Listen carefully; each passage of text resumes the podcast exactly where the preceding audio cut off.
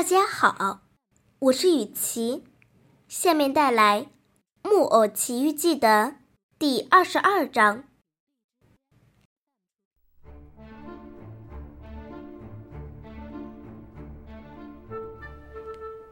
匹诺曹呼呼的睡了两个多小时，到了半夜，他忽然被一阵叽叽喳喳的古怪声音吵醒了。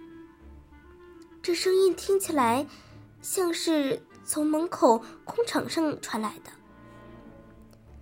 他把头从木板狗屋里的洞伸了出去，看到四只小野兽正聚在一起商量什么。它们的毛黑乎乎的，长得像猫，但是它们并不是猫，而是鸡雕。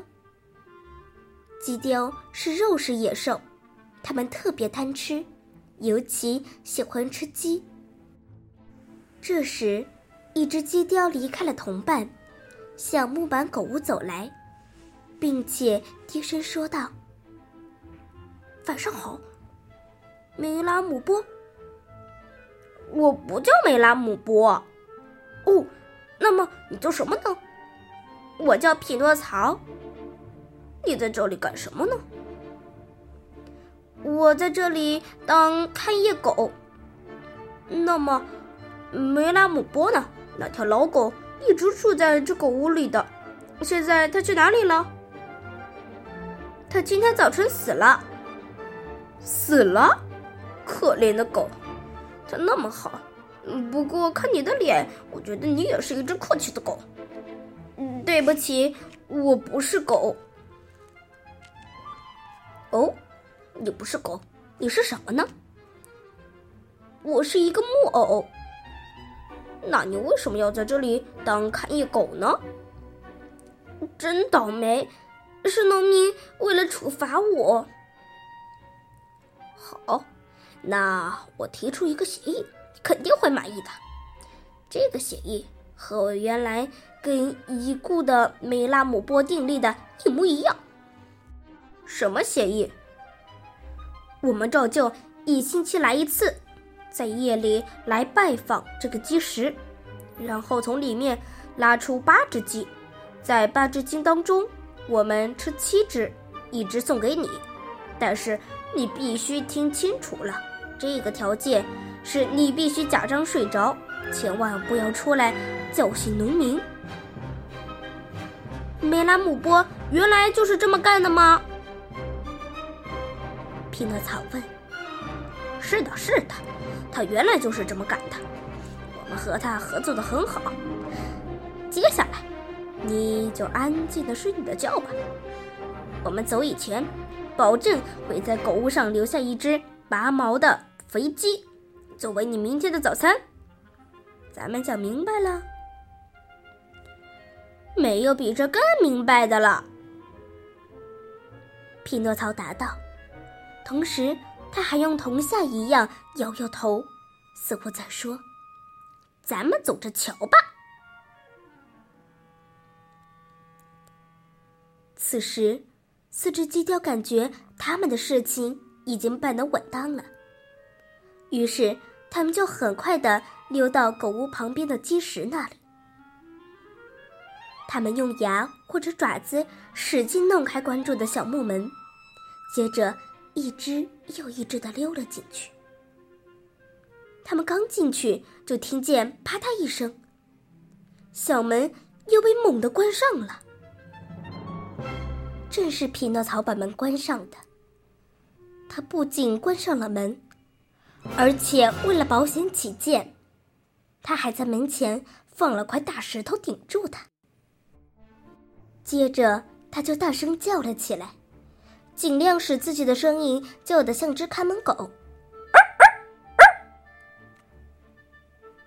农民一听见狗在汪汪叫，就立即跳下床，拿起枪，把头探出窗子，问道：“什么事儿？”“来了小偷。”匹诺曹回答。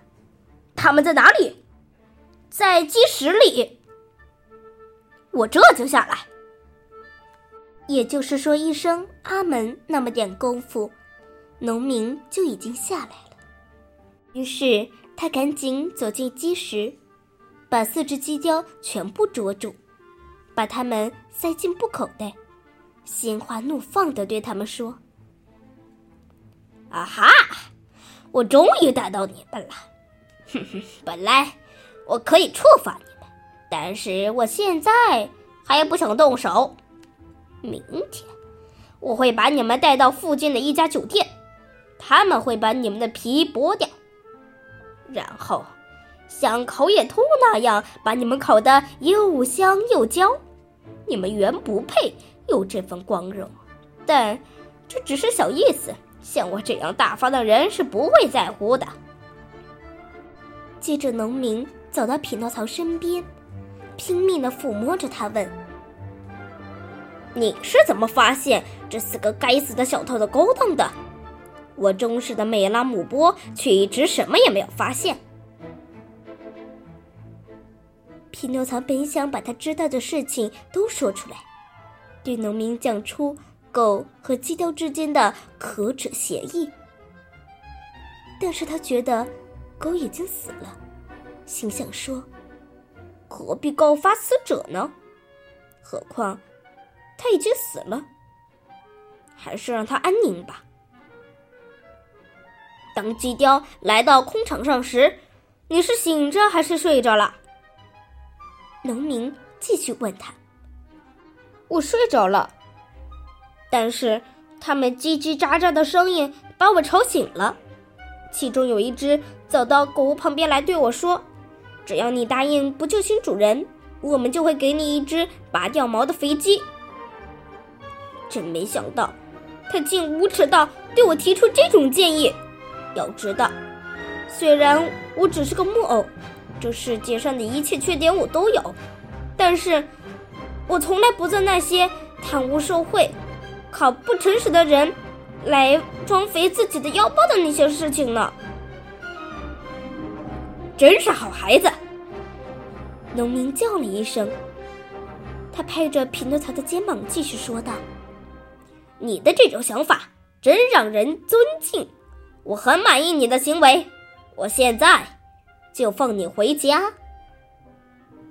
农民说着，就脱掉了匹诺曹的狗颈圈。